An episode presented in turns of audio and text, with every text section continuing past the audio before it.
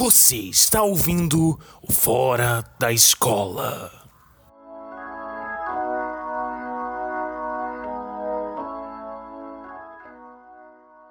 Bom dia, caros ouvintes. Aqui é o Felipe Taveiro, gerente de marketing e único funcionário da Natus Doctor. Aqui comigo estão os nossos professores Daniel Nogueira, Eu. Lucas Ascari Eu aqui. e Arthur Bernardo. Opa, um prazer. E o tema de hoje é falar sobre cientistas. Não apenas os cientistas que a gente costuma ouvir na escola, os basicão de sempre, Einstein e tal, mas talvez alguns cientistas que você não conheça muito bem. Mas que nem por isso deixam de ser importantes, né? Eu tô chegando totalmente vazio, não pesquisei nada. Eu vim aqui para aprender tanto quanto vocês, ouvintes. É, trouxemos cientistas que tiveram um papel bastante relevante no desenvolvimento científico da humanidade. Com as histórias que são dignas, dignas do, do cinema. Vocês vão ver daqui a pouco. Exatamente. Uhum. Documentários. E são histórias extremamente chocantes. Metade das histórias termina muito mal. É, tipo a Marie Curie. Olha os spoilers.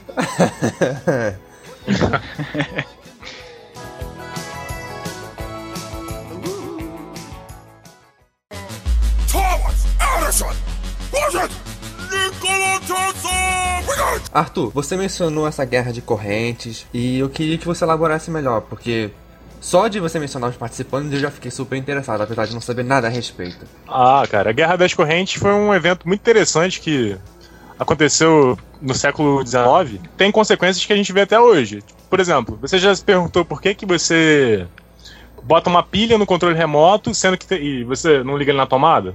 E por que você liga os aparelhos de TV e os eletrodomésticos da tua casa na tomada? Isso tem a ver com a Guerra das Correntes. Guerra das Correntes foi aquele negócio que eletrocutaram um elefante? Caraca, isso é meio. Isso aí é tenso. Eu ouvi dizer que tem isso, então. sei. Não foi o Edison que tinha. que fazia isso? Eu lembro que alguém fazia isso aí. É o, o é, Thomas Edison. Na verdade, a Guerra das Correntes tem esse nome porque era uma guerra entre duas pessoas, basicamente, né? O Thomas Edison, que era um dos maiores empresários da- dos Estados Unidos, para ter noção, ele tem registrados hoje em dia 2.332 patentes. Estava envolvido na época do, do início da- do conhecimento da eletricidade, da distribuição de energia elétrica, né? E ele, cara, defendia a distribuição de energia por meio de corrente contínua, que a gente chama. O que é uma corrente elétrica? Né? É um fluxo de elétrons. A corrente contínua nada ma- mais é do que uma corrente com sentido unidirecional, vamos chamar assim. Corrente que segue só num sentido. E o principal opositor dele era um empresário chamado George Westinghouse. Esse cara ele também estava envolvido nessa história da eletricidade, né, em produzir eletrodomésticos e coisas que fossem movidas a energia elétrica. E para ganhar ele convidou para que fosse um aliado dele, o Nikola Tesla. E a história do Tesla também é muito longa, não vou aqui contar tudo, mas ele era um cara muito esperto, mas que deu praticamente tudo errado na vida dele. Ele era um gênio sem muito reconhecimento. Ele acreditava que a melhor meio de transmitir corrente elétrica fosse pela corrente alternada, que a gente chama. E hoje a gente sabe que isso- a corrente alternada ela faz com que a gente perca muito menos energia no processo de, de transferência pelos cabos e tal. Tá, mas qual é a diferença Ih, entre cara, a corrente e- alternada e a corrente contínua? É muita O que acontece? A É, corrente, tipo- conti- corrente contínua, ela é, falei, é num, único sentido. Quando você, você tem a corrente contínua, é um, é um fluxo de elétrons. Só que os cabos têm elétrons também, certo? Então a, a corrente contínua ela perde muita energia com os, os choques que são feitos entre os elétrons que estão sendo deslocados e os cabos de transmissão. Mas os cabos não são Perde isolantes? na forma de calor. De calor. Não, mas perde na forma de os choques passam energia cinética, né? Ah, Essa tá. energia cinética que está com os elétrons, ela passa para os cabos e sai na forma de calor. Essa energia dos elétrons que está contida na corrente, ela é perdida no caminho. Por isso que a corrente contínua, você, a gente usa em pilha porque não tem um deslocamento longo a corrente. Mas se você for, se a gente usasse, por exemplo, corrente contínua para abastecer os elétrons ah, de eletricidade às casas, você ia ter que ter uma usina em cada esquina. O, o pior Mas o problema Mas- de transmissão é a, é a utilidade delas é. Você poderia usar corrente contínua em basicamente tudo que você pode usar corrente alternada. Só que para transmitir a corrente alternada é muito mais é muito melhor porque você perde, você tem uma eficiência maior na transmissão. Mas por que, que, era, é, que a Guerra das Correntes é interessante? Porque virou uma disputa quase pessoal. o Nikola Tesla, ele acreditava fielmente nas ideias dele. E ele achava, com razão, hoje em dia a gente sabe, que a corrente alternada era muito melhor para a distribuição de, de eletricidade, né? No, no país, nos Estados Unidos, na época. E, para você ter noção, ele vendeu todos os direitos da tecnologia de corrente alternada para esse empresário que eu tinha falado antes, o George Westinghouse. Ele vendeu de graça os, os direitos dele e acabou morrendo na pobreza. Coitado. Só que, na época, cara, e o que acontecia era uma briga quase que teatral entre, entre os dois. Da ele- no início da eletricidade, era comum ter exibições públicas de fenômenos elétricos. Então, por exemplo, Thomas Edison fazia demonstrações lá da lâmpada, enfim, dos aparelhos que ele, que ele tinha desenvolvido que usavam eletricidade. E o Nikola Tesla também, por sua Não, vez, pelo fazia. que eu entendia, ele, um tentava ficar provando que o método do outro era mais perigoso e que a corrente constante, é, se não me engano, tem ma- é mais difícil de, eletro, de causar choque pra, e problema para a pessoa. Aí, então acho que o Edison ele eletrocutou um elefante com corrente alternada para mostrar o perigo da corrente alternada. E no final dessa história toda, quem venceu? Foi o cara Não, que que eletro- acontece? eletrocutou o elefante? Foi- O Tesla, eu foi. acho. Não? Só que acontece, como os, ambos eram empresários muito, muito influentes. Mais, mais Então, uma chance pra por eu poder defender os direitos dos animais no, no podcast. É verdade, hein? É isso que o choque Que é algo completamente né, chocante. É desnecessário. Ha, ha. Barum. É chocante, Arthur. É. Realmente é muito chocante. Eles, eles faziam exibições públicas é, para tentar, um, provar que a ideia do outro era pior e a mais perigosa. Só que o que acontece é que com o tempo se viu que realmente a, a corrente alternada era melhor para transmissões longas e logo era a corrente que era, seria ideal para transmissão nos Peraí, Estados Unidos, entre cidades ali. Não é- Alternada. Não era a contínua? Contínua, a contínua é que, é que perde, é a que perde Ah, tá. potência ah, tá, elétrica ah, muito, tá. em trechos muito pequenos. Precisa de cabos muito grossos e tal. Algum dos dois ganhou um. um... um- É, algum- Eu esqueci o A nome. premiação? O Nobel. Nobel? O Nobel. O Nobel. Alguém ganhou? Porque O- isso aí que é o fator nerd entre os cientistas pra descobrir quem ganhou. Apesar de muitas descobertas profícuas, as divergências entre Tesla e Edison o fez, em 1912, recusarem dividir o prêmio Nobel de Física entre os dois. Ah! Assim, a- o prêmio acabou sendo dado a outro pesquisador. Nossa! Caraca. Caraca, que Ele legal. Era pessoal. Gente, mesmo. é, levaram a rixa, né? Essa, esse é o melhor final que eu podia imaginar. Eles recusaram É. dividir o Nobel. Vocês viram aí alguma coisa clara sobre o final do- da vida do Tesla? Se eu não me engano, ali em algum lugar que ele morreu miserável. Nossa, o cara. Vocês sabem que o Nobel. Eu não sei se na época fazia isso, mas o Nobel, além do prêmio, você também ganha uma quantia de dinheiro. Aham, isso uma poderia- boa graninha. Poxa, isso. Não, pro Edison imagina que o dinheiro do Nobel deve deve ser ter- cocô. Mas pro Tesla imagino que talvez fizesse uma diferença. Talvez tivesse feito toda a diferença na vida dele e ele não tomou o dinheiro. Bem, Kiko, suponhamos que eu tenha quatro laranjas eh, e coma quatro. Quantas sobram? Ah, que fácil. Ah, me faça um problema mais difícil, né? Então, outra história interessante é do Evariste Galois. O Galois era um cara muito inteligente, um moleque muito inteligente, mas a vida dele foi cercada de tragédias. Primeiro, o pai dele morreu com uns 18 anos, se suicidou por uma disputa política que acabaram plantando provas, né, para poder incriminar e humilhar ele. Ele não aguentou essa humilhação e acabou se matando.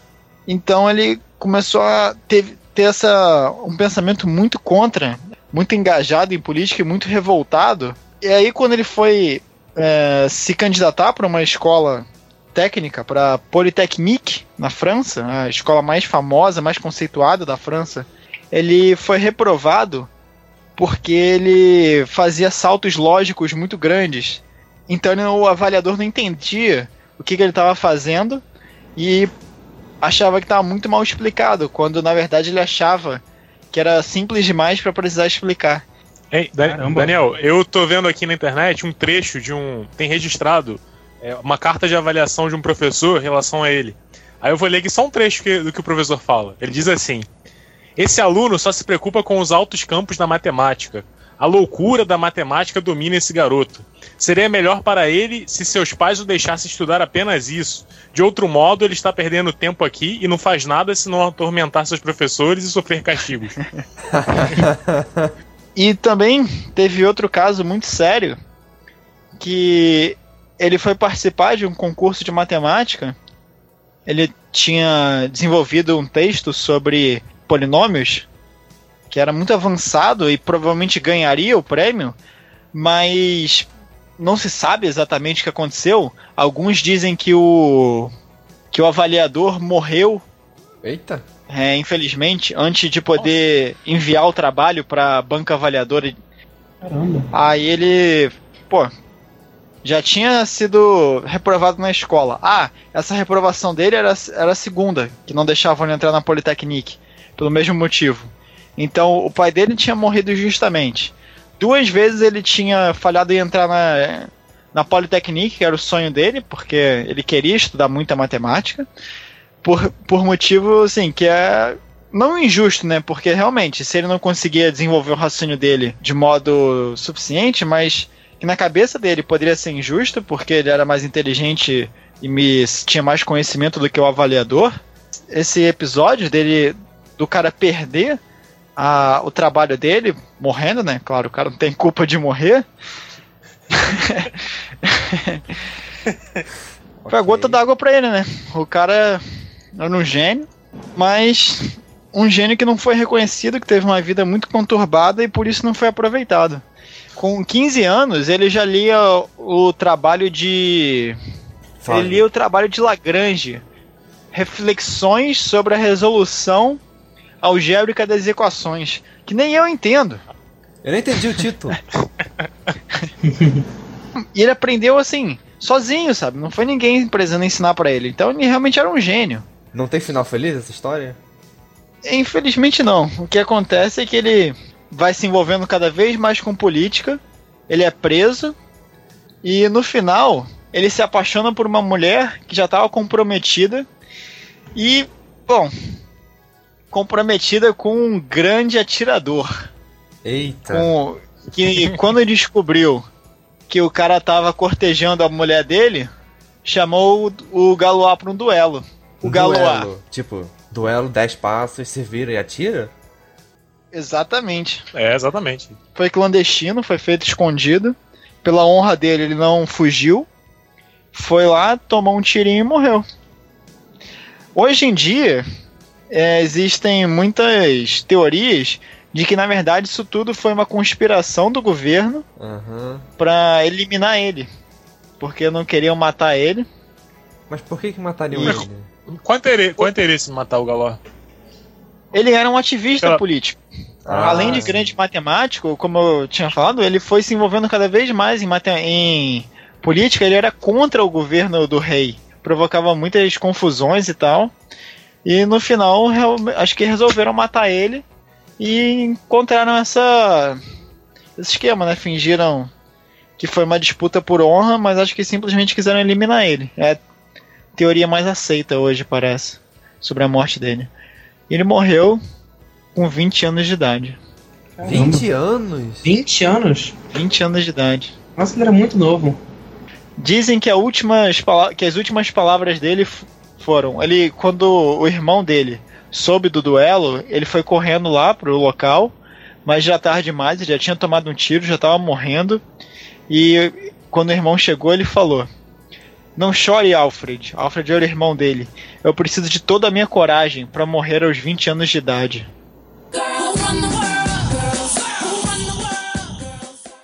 Mas então, Lucas, não é só homem que faz sucesso na ciência, né? Acho que você trouxe Sim. algumas histórias aí de, de mulheres. Sim, certamente, certamente. Muitas mulheres contribuíram fortemente para tudo que a gente tem hoje em dia. E infelizmente elas receberam tanto crédito assim antigamente. né? Então eu trouxe algumas aqui. Uma delas foi a Caroline Herschel, que é uma alemã. O irmão dela se mudou para Inglaterra para se dedicar à carreira de astronomia e ela foi junto e começou a trabalhar junto com ele. E ela mostrou bastante interesse e ela realmente conseguiu contribuir bastante com o irmão dela para as observações do espaço, na construção dos telescópios, e com o tempo ela, ela acabou se tornando uma astrônoma brilhante. Ela descobriu novas nebulosas e nuvens estelares. E um fato interessante é que ela foi a primeira mulher a descobrir um cometa. E no todo ela descobriu oito ao longo da vida dela. E ela foi também a primeira mulher a ter o seu trabalho publicado pela Sociedade Real da, da Inglaterra. E também foi a primeira mulher na Inglaterra a ser paga por algum trabalho científico. Foi o irmão dela que convenceu o. Acho que o rei, ou algum, algum alguém de um cargo superior a pagar um. A Teve- pagar o serviço Teve que convencer o rei pra pagar ela. O cara tinha Mas moral, hein? Ela era alemã, mas ela fez, ela fez os trabalhos todos na Inglaterra. Ela se mudou ainda nova pra Inglaterra junto com o irmão. O, o- depois que o irmão dela morreu, ela se aposentou na Alemanha e continuou o trabalho dela como astrônoma. E ela conseguiu aumentar o catálogo de- das, das nebulosas. E o trabalho dela, com- com- junto com o irmão, ela conseguiu aumentar significativamente o número de nuvens estelares. Existiam 100 na época, e depois do trabalho deles passou para 2.500. Eles juntos conseguiram fazer bastante coisa. E ela recebeu a medalha de ouro da Sociedade Astronômica Real da Inglaterra. Coisa pequena, né? Pequena. Foi pioneira, né, cara? É, uma outra mulher que foi bastante proeminente na ciência e que na verdade é bastante conhecida foi a cientista Marie Curie. Ela se tornou a primeira mulher a ganhar um Nobel e a única mulher a ganhar um, um Nobel tanto na categoria de física quanto na categoria de química, né? Porque ela recebeu duas vezes o prêmio. Em 1903 ela recebeu o prêmio junto com o marido dela, foi na área de física, e em 1911 ela ganhou outro Nobel na área de química. Ela, ela trabalhou junto com o marido dela na área de química nuclear, né, nessa, nessa área de, específica, e ela, junto com ele, descobriu os elementos polônio e rádio. E especificamente para o elemento rádio, ela conseguiu desenvolver alguns métodos de separação de outros resíduos radioativos, e ela conseguia um método em que ela obtinha o, o elemento rádio em quantidade suficiente para que ela pudesse caracterizar e estudar as propriedades. E ela conseguiu, inclusive, achar propriedades terapêuticas para o elemento rádio, e ela empregou bastante isso durante a Primeira Guerra Mundial. E ela conseguiu ajudar e salvar a vida de soldados e de civis também nessa época. Ela ganhou o Lucas, Lucas. Oi. Oi. É, algum, algum homem ganhou duas vezes o Nobel? Eu acho que ela é a única pessoa a ganhar dois Nobel. a única dois pessoa no- viva que eu acho que já. A única pessoa que já Viva ganhou não. Dois. É, É, não sei, isso eu não sei. Isso foi... a única pessoa que. E ela morreu aos 66 anos de anemia plástica, que foi causado pela exposição ah, excessiva a, ra- a elementos rádio. radioativos. Ao rádio. Ao rádio. Ouvia muito ao rádio. né? Sim, ao raio-x também. Tanto é que os materiais de estudo dela, é, cadernos de protocolo, tudo que ela tem, até hoje estão muito contaminados com material radioativo. Então eles ficam armazenados em recipientes especiais e para as pessoas consultarem, as pessoas têm que usar roupas especiais de proteção. E na época dela não se tinha esse conhecimento sobre o- os danos à saúde, né? Então ela manipulou aquilo no dia a dia dela, ela guardava materiais radioativos na mesa dela, ela dormia com materiais radioativos perto na, na, na cabeceira da cama, porque tinha um que brilhava no escuro. Pô, a história do cara que descobriu o raio-x seria muito boa também. É mesmo. Ele, ele é, foi super acidental e quando o cara viu que tinha aplicação, ele testava tudo na mulher.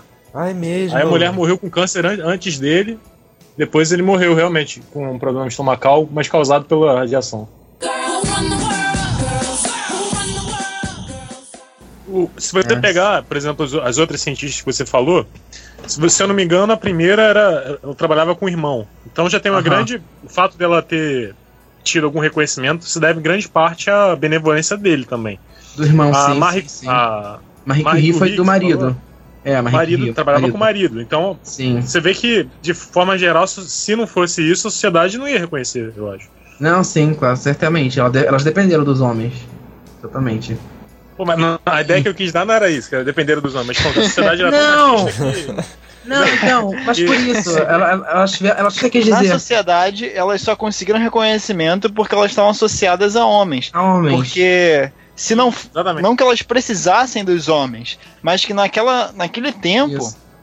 a sociedade era tão machista que se, eles, se elas não tivessem o apoio desses homens, que tinham reconhecimento científico, é, elas não teriam essa repercussão e não seriam reconhecidas como muitas não foram, porque não tinham esse, digamos, privilégio, né? De, É, é, tem um homem ao lado. Isso. é, que é um absurdo, né? Porque Sim. devia. Hoje isso melhorou bastante. Agora as pessoas podem ser reconhecidas pelo, pelo seu mérito, independente de sexo, né? Aham, exatamente. Agora só depende se você É patentear primeiro.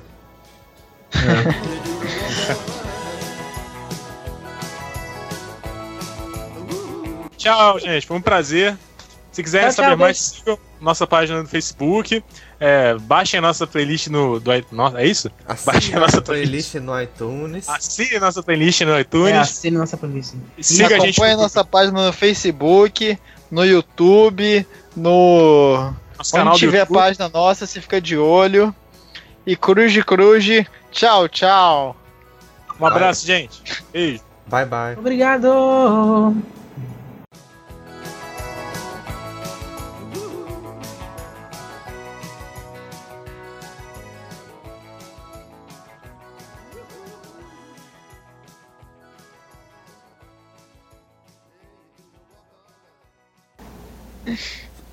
Vai, Vai ser ficar isso assim aí. Vai ficar Ficou isso bem, aí. ficou bem, mas ficou bem ruim esse final, hein? Ficou bem ruim, gente. Se alguém chegar Felipe, você, decorou aí. Fala, O que? Fala? assine nossa playlist. Posso falar alguma, alguma. Posso tentar falar alguma coisa? Pode. Ah, vou tentar então. É, é isso aí, galera. Não, essa galera. Eu não gosto da palavra galera. Começou bem. É. É isso aí, pessoal. Valeu aí. Não, ficou péssimo. Posso falar, Nossa. uma... Posso falar uma coisa? O É isso quê? aí, gente. Valeu. Obrigado. Foi um prazer.